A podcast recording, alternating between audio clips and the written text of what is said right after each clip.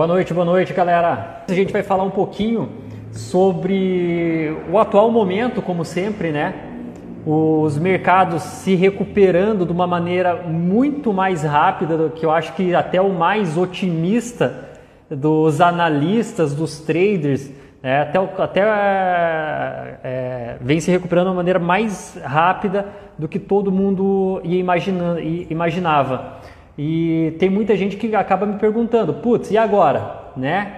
Vou, devo investir, não devo? Ah, se eu tivesse, sabe aquela conversa de sempre, né? Putz, por que, que eu não entrei quando estava 60 mil pontos o índice Bovespa para comprar? Ah, por que, que eu esperei? Porque é isso que acontece no mercado. Na, na verdade, o mercado ele sempre vai premiar as pessoas que têm uh, atitude, na verdade, aquela de, que toma atitude e faz alguma ação. Era muito difícil, três meses atrás, você pegar e investir em ações, quando estava todo mundo, tudo caindo. Tá, a gente vai conversar um pouquinho como que você pode estruturar um pouquinho melhor a tua carteira de investimentos ali, as tuas ações, para investindo no longo prazo. É, e você pode aproveitar de uma maneira muito mais fácil esses momentos, igual a gente teve agora, de queda, se você tivesse antes já tido um já, já se antes de já tivesse feito um planejamento esperando. É um, é um, são cenários que você vai ver no mundo a cada 10, 20 anos oportunidades como essa. Por isso que é importante você estar preparado para quando acontecer. Tem muitos alunos nossos, tem muitos alunos, eu estava conversando, que a hora que deu toda aquela queda do, do índice Bovespa, se ele zerasse todas as posições que tem e, por exemplo, em ações agora, o cara ganhou dinheiro para mais de dois anos aqui, né, com, com essas altas. Olha lá, o Sebastian fez, quase dobrou o capital nos últimos dois dias. Brandão, 33% tesouro, 33% ações, 33% fundos imobiliários. Aí depende muito da, da idade esses planejamentos ali, tá bom? Minha carteira está positiva, está voltando, né, pessoal? Está voltando. Eu acho que agora quem já está posicionado tem que começar a preparar numa certa proteção ali quando chegar próximo dos 100 mil pontos, o índice Ibovespa. E aqui eu até vou mostrar para vocês, até preparei aqui, ó, vamos ver lá, ó, aqui no meu computador lá, ó, alguns sites diferentes do que eu vinha mostrando até hoje, para você conseguir estudar um pouquinho mais sobre o mercado e ir se preparando. Hoje a gente teve aqui no, no mercado global, de maneira global aqui, o índice Bovespa mais uma vez fechando em alta. O índice Dow Jones é ter pela terceira vez, com terceiro dia consecutivo fechando em alta. Nasdaq é, e S&P 500 também fechando em alta. E isso tudo, é, por que, que aconteceu isso tudo? É, a esperança que o mercado começou a ter de uma recuperação, de uns sinais de recuperação mais rápido é, da pandemia. Então vamos lá aqui, até separei um pouquinho aqui, vou mostrar aqui, ó. Esse aqui é o gráfico do índice Ibovespa. A gente tem aqui o índice Ibovespa. E eu peguei aqui no, no gráfico mensal. Cada barrinha dessas aqui ó, é um mês. Então, depois de toda essa queda aqui que a gente come, que começou devido à pandemia, que o índice caiu, tudo isso aqui, ó, ele sai de 120, 119 mil pontos para aqui, ó, para 62 mil pontos, 61, 62 mil pontos. E olha como ele vem recuperando. É o terceiro mês consecutivo que vem em alta esse índice aqui. Já recuperou quase metade de toda a queda que ele que teve. Tá? Já foi quase toda a queda. E olha aqui, ó, jogando aqui para trás, olha o que, que acontece. Olha o que, que acontece com em 2008. Essa aqui é exatamente a crise de 2008. Então, ó, vamos colocar aqui. A gente está em junho, junho de 2008 e vem derretendo. Ó, derreteu aqui, caiu em torno aqui de quase 50% o índice Bovespa e depois ele fez essa recuperação. Isso aqui que os economistas falam em recuperação em V. Tá vendo? Olha, ele recuperou em V.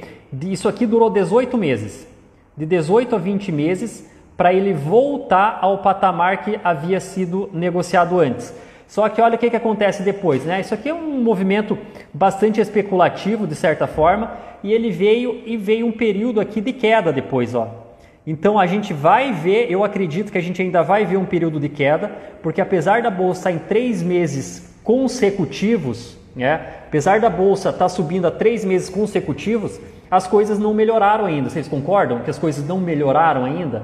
Né? No Brasil, talvez não tenha nem chegado ainda no pico, é, mas só que vai chegar um determinado momento que as coisas vão começar a voltar. Eu acho que essa queda que está todo mundo esperando, que não vem, está to, todo mundo até assustado com essa alta, vai começar a vir somente depois que começar a sair os primeiros dados econômicos ali que vai ser PIB, a parte de emprego, né? A, a, taxa de desemprego também, aí o mercado vai começar a sentir um pouquinho. Lembra que a bolsa, a, as bolsas de valores, elas têm um viés especulativo muito grande. Então, elas geralmente ela não reage àquilo que está acontecendo no momento. O mercado ele vai reagir ah, de acordo com as expectativas do que ele acredita que pode acontecer para frente. Então essas, essas altas é devido à, expectativa que os mercados estão tendo do que pode acontecer. Opa, vai chegar um determinado momento que o pico de infecção pelo Covid vai começar a diminuir e o índice de pessoas curadas vão começar a subir. Daqui a pouco vem a, vai vir a vacina. É? Então vai ter o número de curados, de, de pessoas de certa forma imunes, se é que a gente pode falar isso, vai acabar diminuindo Tá? A, a, e, e, os mercados vão começar a se recuperar, só que vai ficar para trás o estrago. Né? O qual que, quais que são as consequências desse vírus? Uma consequência praticamente drástica, na verdade. Desemprego, é, produção lá embaixo, a parte do a, a, a produção industrial muito embaixo, os produtos, o produto uma diminuição no crescimento econômico. Então, igual o Luiz fala, né, 2020 vai ser conhecido daqui a 10, 20 anos como o ano que não existiu. Né? O ano que não existiu. Então a gente vai ver aqui. Por que, que eu acredito que é um momento que a gente, que a gente deve aproveitar? Se você está pensando em comprar ações agora, é o correto. Não tudo de uma vez só. Não tacar tudo de uma vez só, mas indo aos poucos. É? Indo aos poucos. Por quê? Para você não ficar totalmente fora desse movimento aqui. Você não fica totalmente fora desse movimento. Então o que, que ele pode acontecer? Ele pode, para mim, ele vai vir chegar aqui, ó. A gente nos próximos, nos próximos dias, a gente pode, pode e está muito próximo disso, a gente vê o índice Bovespa sendo negociado a 100 mil pontos novamente. A gente pode ver o índice Bovespa sendo negociado é, é loucura fazer isso. Mas agora parece que vai vir um imã aqui, ó. Parece que tem um imã puxando. Né? Tá todo mundo querendo ver. E quem está de fora do mercado, as pessoas estão tá falando, putz, vai bater 100 mil pontos e vou ficar fora dessa porra aqui. E vai vir um movimento muito grande, eu acredito, de compra ali. A partir ali dos 100 mil pontos, eu acredito, ou próximo dos 100 mil pontos, eu acredito que já é o momento de você começar a fazer um hedge na tua carteira de investimentos. Vocês sabem como é possível fazer? Para quem não entende hedge, é cercar. É você manter aquilo. E você pode redear 100% da tua carteira, você pode fazer hedge de 20, 30, 50% da carteira, tá? Você, vocês têm ideia como que faz isso? Como que você poderia fazer isso? Você pode, por exemplo, é, se você está comprado e a tua carteira está indexada ao índice Bovespa, é, você pode vender Bovespa. Né? Se, o, que, o que, que acontece? Quando você vende e ele cai, você ganha dinheiro com a queda, né? Só que a tua carteira de valor ela vai perder. Então é uma das maneiras de você fazer o hedge. Ou seja, se a tua carteira ela tem uma certa relação, correlação com o índice Bovespa, você pode vender contrato futuro de Bovespa e se cair, você ganha dinheiro. E ao mesmo tempo que a tua carteira está perdendo. Exatamente. Você vende o índice. Você vende o índice, o que você lucra teoricamente com a queda, você acaba perdendo na remuneração ali da, da tua carteira. Eu acho que lá, lá perto dos 100 mil pontos ali, dá para você começar a pensar em fazer esse movimento, tá? Com, até com um critério especulativo. Isso é para quem, eu costumo falar, isso é mais para o cara que, mais conservador, que tem mais medo, que não aguenta muita oscilação. E eu estava falando um tempo atrás ali também, como você se preparar para esses movimentos do mercado. Como você pode se preparar se tiver essa nova queda aqui, ó. Se tiver uma nova queda. Eu acredito que vai ter, tá? A gente vai ver igual a gente teve aqui em 2008. Eu acredito que a gente vai ter uma certa volta aqui, uma certa correção aqui. Talvez a gente podendo ver ele de novo a 80 mil ou próximo ali dos 75 mil pontos, tá? É o que é o que eu acho, tá? É o que eu acredito que possa, que possa acontecer. E como que você pode se, se planejar para isso? Para você não estar tá sem dinheiro. Tem muita gente que aconteceu aqui, o cara estava tão posicionado que o mercado 2019 final estava tão alto, a pessoa colocou todo o dinheiro dele e não deixou um caixa ali. Eu acredito que você, como investidor, não só obrigatoriamente deveria ter uma, um, uma reserva de emergência, que é aquela que todo mundo fala aí na internet, ali, ah, tem que ter a reserva de emergência, três a seis meses. Alguns falam que é nove meses o ideal, né? Então, além de você ter essa reserva de emergência ali em renda fixa com liquidez, eu acho que seria importante você criar uma reserva de liquidez, né? O que, que eu batizei como reserva de liquidez? É um dinheiro que você vai deixar ali aplicado, né? Ele, você deixa ele aplicado é, esperando uma oportunidade do mercado. Você deixa ele de, segura, de lado ali. Ó, esse dinheiro eu vou aplicar em ações, minha reserva de emergência está aqui, ações, fundo imobiliário, renda fixa, ótimo, e a reserva de liquidez. Para caso aconteça uma queda igual essa que deu, gigante, o que, que você vai fazer? Você vai fazer seu aporte mensal normalmente e você vai pegar aquilo que você deixou de reserva e vem para a bolsa. Já é um dinheiro que você deixou preparado e planejado para isso. O que aconteceu muito é que a bolsa caiu ali e no momento de maior oportunidade, talvez desse século, né, teve muita gente que não tinha um puto no bolso para investir. Estava tão posicionado que ficou vendo a carteira derreter 20, 30, 40, 50% da carteira e não conseguiu fazer um aporte lá em 60 mil pontos. É, um aporte grande em 60, em 60 mil pontos. É, então você tem, você mesmo, quando você, quando você entra para esse mercado, a tua própria segurança, né, você que faz, você faz a, essa gestão, tá?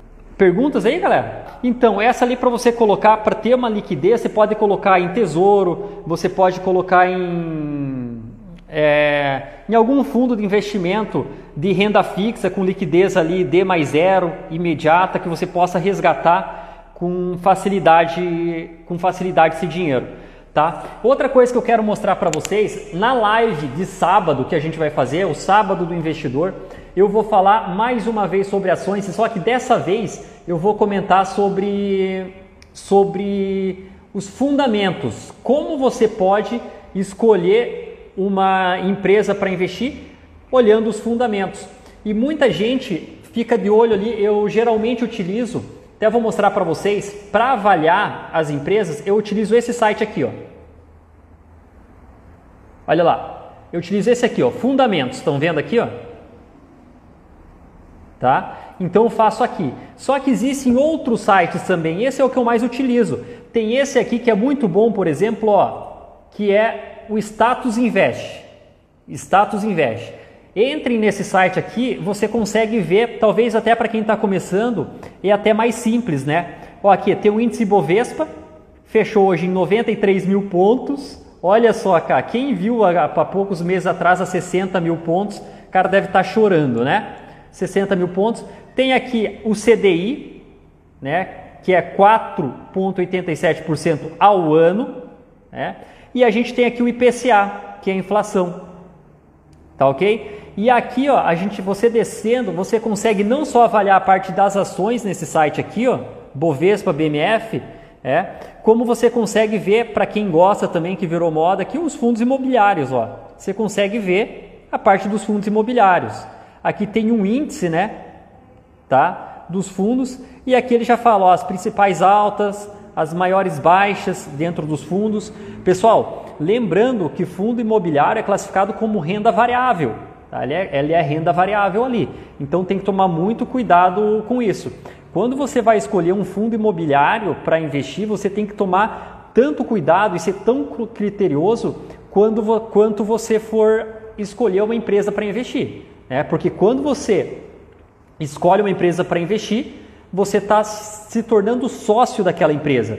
Então, antes de você ver fundamentos, antes de você ver qualquer outra coisa da empresa, você tem que responder uma pergunta para você mesmo: é, eu gostaria de ser sócio dessa empresa? Sim ou não? Tá? Essa que é a primeira grande pergunta lá que você deve fazer. Quem perguntou do site é esse daqui, ó. Vamos lá, ó. Status Invest. Status Invest. Ó, por exemplo, aqui, ó, eu deixo selecionado aqui, ó, para quem gosta de, de ver como que foi o mercado, é todo bonitinho. Ó, tem aqui o índice Bovespa, tá ok? O índice Bovespa. E aqui a gente tem as maiores altas, ó. IRBR3, 27%. 27%. Que beleza. Gol subiu, Cirela, Azul. Olha a Qualicorp aqui, que é uma empresa do setor de saúde, também que subiu 9%, tá 26 a ação. E aqui do outro lado a gente tem ah, as de dividendos aqui, ó, empresas que pagam, é, que são boas pagadoras de dividendos. E olha só que legal aqui, ó, tá? Quanto que paga de, de dividendos? Ó, pagou aqui, por exemplo, o Itaú no dia, no dia 30 do 6, que está programado aqui. Então você consegue ver de uma forma bem legal. Quer ver? Ó, vamos selecionar alguma coisa aqui para a gente ver. Ó, o próprio Itaú aqui mesmo. Ó. E olha que legal aqui. Ó. Aqui tem os indicadores. A gente vai fazer uma aula sábado sobre esses indicadores fundamentalistas para você aprender a ler isso aqui. E aqui, ó, quem gosta, olha só que legal aqui, ó, nesse site, ó, o tipo dividendos, né? Aqui o que que acontece aqui, ó, ó a data de pagamento, dia 30 do 11, tá lá, a pagamento, tá, tá, tá, e o valor. E aqui está o valor que vai pagar. Então, ó, juros capital, capital próprio, tá aqui também, ó. Vamos ver aqui. Então, tem todas as nas datas aqui certinho o que que vai, o que que vai pagar. Top esse site, né? Dão uma olhadinha lá, vocês vão gostar bastante, fuçam ele. Fuçam bem. Olha aqui embaixo, ó, para quem gosta de ver também, ó. A gente tem aqui, ó, o patrimônio líquido, né? Tem todas as informações aqui para você fazer as análises aqui, ó, receita, quer ver quanto que deu de lucro, né? Lucro líquido, lucro bruto. E aí você consegue ter uma ideia se a empresa que você pretende investir é boa ou não é. Aí você para, sai desse do achismo. Ah, eu acho que é boa. Havia muita coisa, muita gente fazer nossa, eu queria tanto investir no Uber porque eu acho que é uma empresa boa. Meu irmão, a hora que você vai colocar o teu dinheiro, você não tem que achar nada. É teu dinheiro. Você tem que, você tem que ir lá e ver aonde que você está colocando ele, se vale a pena ou se não vale a pena. O Reginaldo perguntou qual que é a diferença entre dividendos e juros sobre capital próprio, tá? Qual que é a diferença entre os dividendos, que é isso daqui, que você recebe do juro sobre o capital próprio, que é esse daqui, tá? Então tem algumas maneiras de você receber quando você é sócio de uma ação. Primeiro, você pode receber o dividendo. O que, que é o dividendo? Ele é uma parte do lucro da empresa. Ele é uma parte, não é o lucro total, é uma parte do lucro da empresa. Então imagine o seguinte: você é, você é meu sócio e a empresa deu 100 milhões de reais de lucro, tá? Então, obrigatoriamente por lei, eu tenho que distribuir 25%, no mínimo 25% na formato de dividendos para os sócios, para os meus sócios. Então, dos 100 milhões, eu vou distribuir 25, que é o mínimo que eu, eu implementei. Tem empresas que vão colocar 50, 60 ou até mesmo 100%. Só que eu coloquei 25 porque eu segurei o restante desse lucro em caixa porque eu decidi que a partir daí eu vou, posso utilizar esse dinheiro para investir dentro da empresa para aumentar as receitas e aumentar ali, ali, o lucro. Então, o que, que eu faço? Como eu, eu segurei a, uma grande parte do lucro, tá? E se eu não tivesse segurado, eu teria que ir no banco pedir dinheiro emprestado e pagar um juro. Então o que, que eu faço? Eu não distribuo todo esse lucro e eu pego uma parte desse lucro e seguro. Só que daí, como ele, ele é dos acionistas esse dinheiro, eu vou pagar um juro, um juro sobre o capital. Então isso que é o juro de capital próprio. Mais dúvidas aí, galera? Vamos para as dúvidas? Perguntaram aqui, você acha que a onça de ouro chega a quanto até o fim do ano? É. Aí, até o fim do ano, agora ficou difícil. V vamos, vamos combinar uma coisa? O mercado do jeito que está, vocês, não sei se vocês concordam comigo, mas não ficou muito difícil a gente achar alguma coisa do mercado? É? Então, o, o que que eu falo ali? Eu acho que agora mais, é mais um momento de você fazer mais bunda na parede, eu costumo falar ali, né? Você buscar é, se inteirar ali do que do que está acontecendo e tentar surfar a onda de acordo com o mercado, não tentar ficando acertando qualquer outra coisa aqui, porque ele está muito louco, né? O mercado ele está muito estranho. Ninguém esperava, ninguém esperava, nem o mais otimista das pessoas no mundo acreditavam que ia ter uma recuperação igual a gente viu aqui de uma maneira tão rápida. Para vocês terem uma ideia aqui, ó, isso aqui, ó, olha como voltou, olha como ele demora para recuperar aqui, ó, para começar a voltar em 2008 né? E olha esse aqui em 2020. Olha como ele vem aqui, né? Para vocês terem uma ideia, eu acho que eu até tenho aqui ó, o Dow Jones, ó. Esse aqui é um gráfico diário do Dow Jones, diário. Cada candle desse é um dia. E olha como ele vem, ele, ele cai e o Dow Jones já subiu mais do que 60% já, já recuperou do topo histórico, né? Mais do que 60%, e ele não para. A próxima parada dele, né, ó, tá, para mim aqui, ó, vai ser próximo dos 27 mil pontos. Próximo dos 27 mil pontos, tá ali. Ó. E o que que isso significa? Tá? O que, que isso significa? Esses índices, para quem não sabe, o índice Bovespa, o índice Dow Jones, é, ele é como se fosse o termômetro da do, do, mercado, não é nem da economia, é o termômetro do mercado. Ele mede com a, a, a, expectativa deles, conforme os índices vão subindo, quer dizer que o mercado está com uma expectativa positiva com o que pode acontecer nos próximos, nos próximos meses. É. O que, que acontece? Ah, vai cair de novo? A gente não sabe se vai cair. É. Pode acontecer de uma certa queda, vamos, vamos pensar ali. É, vai depender muito dos números e como que o mercado entende os números que vão sair de emprego. Lembrando aqui também, ó, até separei aqui, ó, um relatório extremamente importante para todos os mercados. Eu acredito que o mundo inteiro vai ficar de olho é nisso aqui, ó. Ó, o mundo inteiro vai ficar de olho nesses números aqui na sexta-feira, ó. Isso aqui, primeiro, ó, taxa de desemprego nos Estados Unidos, maior economia do mundo, taxa de desemprego. Olha só, aqui para vocês terem uma ideia, a taxa de desemprego nos Estados Unidos estava é, no último foi 14% a taxa de desemprego. Espera-se que saia a projeção do mercado é de 19%. Então, se vier de 19% a taxa de desemprego lá nos Estados Unidos, isso aqui eu acho que vai medir mais 19% para cima, aí esses índices vão cair, vão derreter não só o índice Dow Jones, como o S&P 500, como o índice Bovespa, como todos os outros índices vão cair muito, tá? Vocês têm uma ideia, para vocês terem uma ideia, a taxa de desemprego no pico da crise de 2008 foi em torno de 10, não, não chegou a 11%. Aqui já foi muito mais do que em 2008, bem mais, bem mais grave. Outro número que o mercado vai ficar atento é esse daqui, ó. Relatório de emprego é, lá nos Estados Unidos, tá? É, deixaram de existir, nesse caso aqui, 20 mil vagas de emprego no ano passado.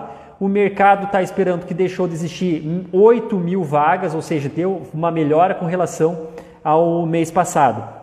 Para vocês terem uma ideia, o payroll ele mede a, a taxa de, a, o nível de empregos criados no último mês nos Estados Unidos com exceção ao setor agrícola. Isso representa, esses empregos representam cerca de 80% do produto interno bruto dos Estados Unidos. 80% do produto interno bruto nos Estados Unidos.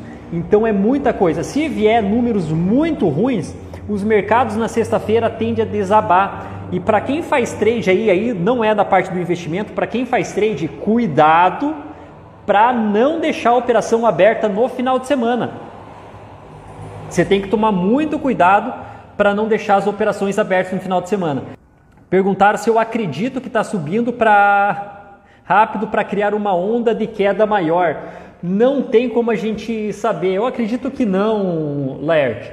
Eu acho que esse mercado começou, começou a subir porque o que, que acontece? A, o, acho que o pico de notícia ruim, de coisa ruim que pode acontecer, eu acho que não tinha mais como piorar. Né? Lembra que o mercado ele reage à expectativa. A partir do momento que na, deu lockdown, por exemplo, na Itália, depois veio para os Estados Unidos o vírus, ele era muito desconhecido ainda, muito incerto, não sabia onde, onde, aonde poderia ir. Então tem uma série de incertezas ainda por trás desse vírus. Então o mercado ele vem se antecipando a tudo isso. Ele vem se antecipando. A nossa bolsa começou a cair, a desabar é, antes, antes de sair os reais. Olha só como o mercado é louco. Ele começa a cair a bolsa de valores antes mesmo de ter o real reflexo da, na economia na economia real. Na verdade, o, por exemplo, vamos pegar a questão do Brasil. A bolsa não para de subir nos últimos três meses, mas tem um monte de empresa fechando as portas. É? Tem muita gente perdendo emprego. Então o mercado ele não, ele não reage àquilo que está acontecendo, porque se ele reagisse àquilo que está acontecendo no momento atual, essa bolsa deveria estar caindo. Vocês concordam com isso? É? O que, que o mercado está achando? Putz, o pior eu acho que já passou, o pânico já passou, a gente já sabe que vai, vai ter muita gente perdendo emprego, a gente já sabe que vai ter muita gente, muita empresa quebrando, então já, ele já precificou tudo isso, ele já precificou. Ele falou, ó, vai chegar o momento, agora que ele está, vai chegar agora o momento, uma série de incentivos fiscais, uma série a, a, a política econômica, de política fiscal, é, para recuperar um pouco a economia, daqui a pouco as coisas começam a melhorar, a taxa de desemprego para de aumentar o desemprego, vai começar a diminuir esse desemprego, vai começar a diminuir o número de pessoas sendo mandadas embora e aumentar o número de pessoas contratadas ao longo do tempo. Então o mercado ele já vai precificando isso e vai voltando até chegar um determinado momento que dê uma nova merda grande dessa. Então o mercado ele vai em momentos cíclicos. Por isso que você como como trader, você tem que entender esses movimentos do mercado. E como investidor, você tem que entender que o teu dinheiro você tem que colocar em empresas sólidas que é, são capazes de sobreviver a esses momentos de crise. Né? Que, que, vai sobreviver. Porque vamos pensar o seguinte: empresa boa, né? Você tem que pensar, uma empresa boa vai estar aqui daqui a 10, 15, 20 anos, ela vai conseguir se reinventar durante, durante, esses, durante esses setores aqui. Olha lá, perfeito aqui, ó. Uma segunda onda de Covid, né? No Brasil, uma segunda onda de Covid pode derrubar os mercados, é? Não sabemos ainda o que pode acontecer. Outra coisa que, que pode acontecer é. Outra coisa que pode acontecer é uma crise política no Brasil. Então vamos pegar aqui, ó. Hum, Só para mostrar números aqui dos Estados Unidos, tá? Que é o que move aqui. Deixa eu ver lá. Olha isso aqui, gente. Isso aqui, ó, que eu estou mostrando é a taxa de desemprego nos Estados Unidos. Taxa de desemprego nos Estados Unidos. Lembrando que a gente está falando da maior economia do mundo. E quando a gente fala dos Estados Unidos, para vocês terem uma ideia do tamanho, o PIB dos Estados Unidos é maior do que a União Europeia inteira.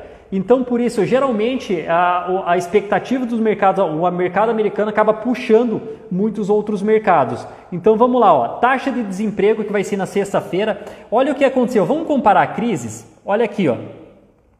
Em momentos normais aqui, ó, em torno de 4% é a taxa de desemprego lá nos Estados Unidos.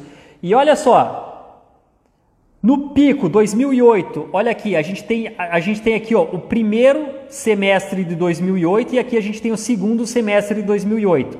Olha o que acontece aqui ó, no segundo semestre de 2008, após a crise, tá? Lembrando que após acontecer toda aquela crise, a taxa de desemprego chegou a 10,20%. E o que que acontece? O emprego, o emprego dos indicadores, ele é o último que vai sofrendo as consequências, porque as empresas vão segurando, muita gente vai segurando os funcionários no meio da crise, né? vai segurando é, até começar a demitir. Depois, quando começa a demitir, muita gente demite né, para segurar um pouco o orçamento ali. E o que, que acontece? Ele vai demorar um pouco mais ainda para começar a contratar, porque as coisas começam a melhorar. Aí, opa, começou a melhorar, ficou legal. Agora, putz, agora já daria para eu começar a contratar. Mas eles sempre vão dar uma seguradinha, para daí começa a para daí começar a recuperar. E olha o que, que acontece aqui, o pico de desemprego. Depois da crise, depois que estourou tudo, ele aumenta e chega no pico de desemprego em 2009, 10%.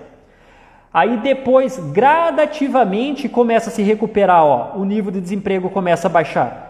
É, gradativamente, chegando de novo ao patamar dos 4% anos depois. É, aos 4% vai chegar lá em 2017. Aqui, ó, em 2017. Só que olha o que, que aconteceu isso aqui, ó. Pra vocês terem uma ideia, o que, que a gente está vivendo agora? 2020, tá? Tava constante aqui em 3,5%. E ó, o último dado, 4, de 4 foi para 19, que a gente tinha falado lá.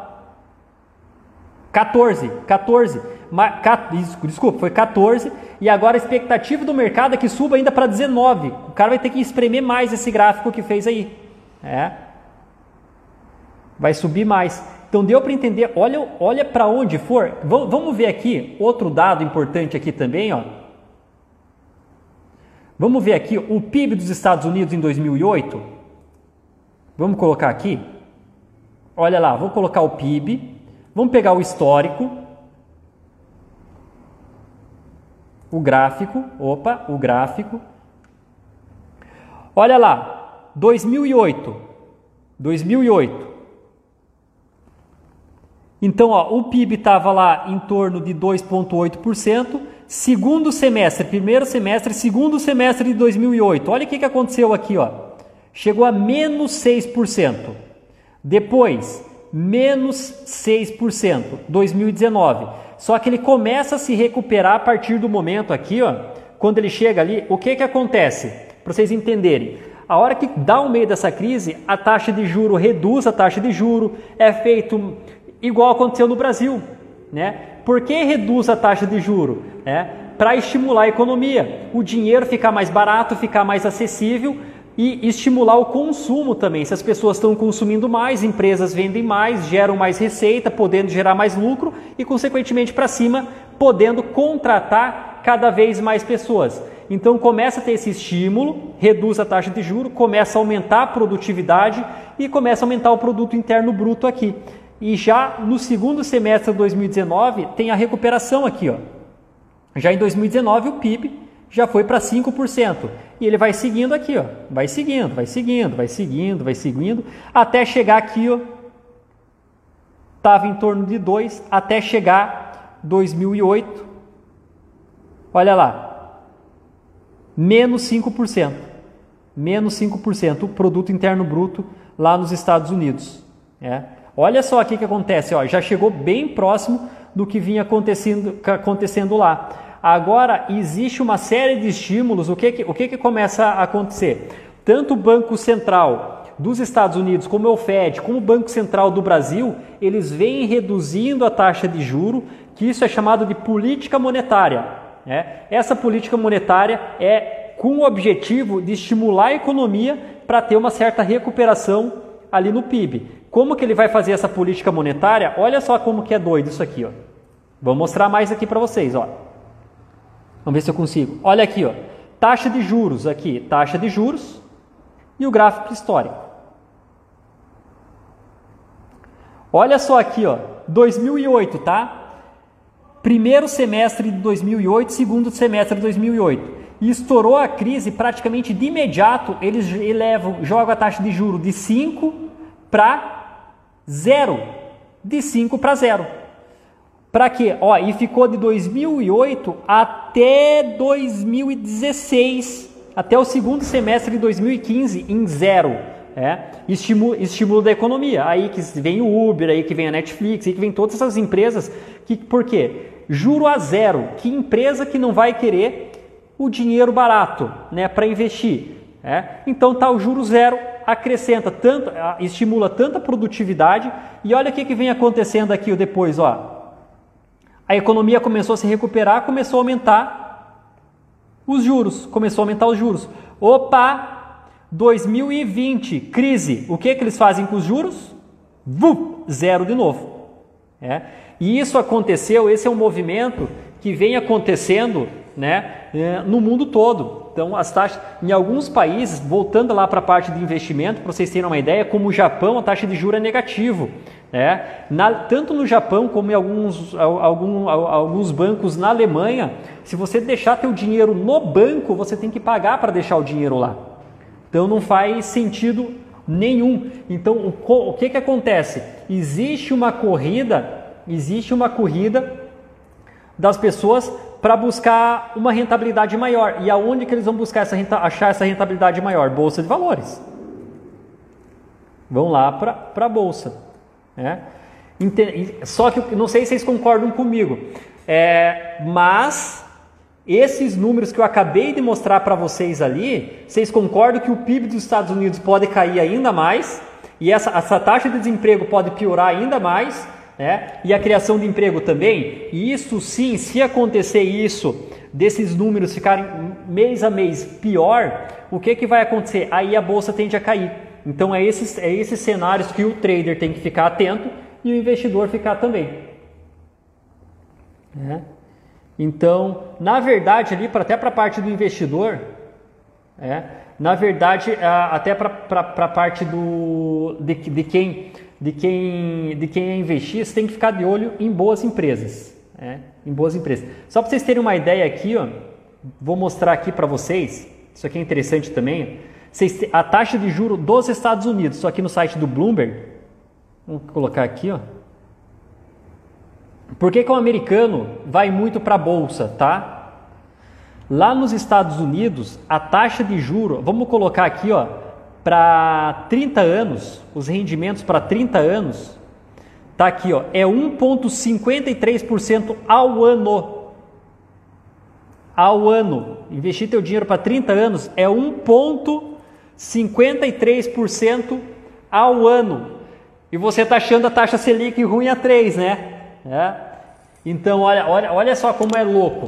Então, para que, que serve esses títulos? Para o investidor, como proteção de capital. Ele não coloca o dinheiro lá porque ele quer ter uma rentabilidade maior, ele coloca para proteger. Esse aqui que eu acabei de mostrar para vocês, ó, é considerado o investimento mais seguro do mundo. Só que olha quanto que paga ao ano o investimento mais seguro do mundo.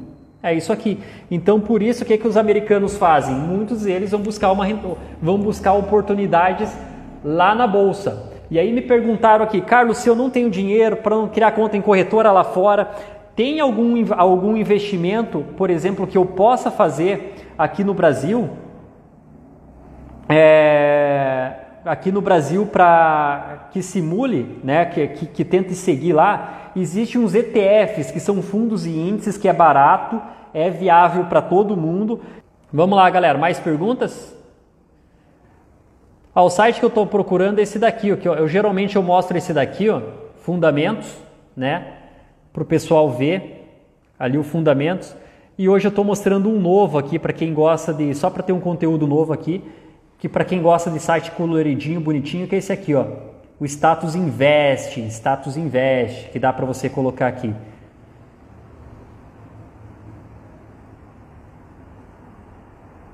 O ETF, Ariane, é o IVVB11, que, que busca replicar o S&P 500. E o IVVB11 é como se fosse esse aqui, ó, o BOVA11. É como se fosse o BOVA11 que busca re, replicar o índice Ibovespa. Eu acredito que vai ter, eu acredito que vai ter uma, uma segunda pernada no, no índice Ibovespa, tá? Vai cair ainda quando voltar os números ali. Eu acho que o mercado ele precisa, o que, que eu acho que o mercado? Ele precisa tomar um choque de realidade. Essa que é a verdade. O mercado ele precisa tomar um choque de realidade, que as coisas não tão boas, não tão legais. É, eu acho que vai vir uma segunda, uma segunda onda de baixo de Bovespa, mas não vai ultrapassar os 70 mil pontos. Eu acredito que ele não vai ultrapassar os 70 mil pontos. Não vai ser pior do que já foi. É, é isso que é isso que eu acredito, tá? Que venha que venha acontecer. Por isso que eu falo que é importante você ter um planejamento, ter uma continuar investindo, fazendo teus aportes mensais, mas ter uma reserva de liquidez ali, tá? Você ter uma reserva de liquidez para você fazer teus investimentos, caso aconteça. Caso não aconteça, bora, vamos, vamos, vamos subir, vamos, vamos continuar subindo, comprando sempre ações de boas empresas, é, com foco no longo prazo.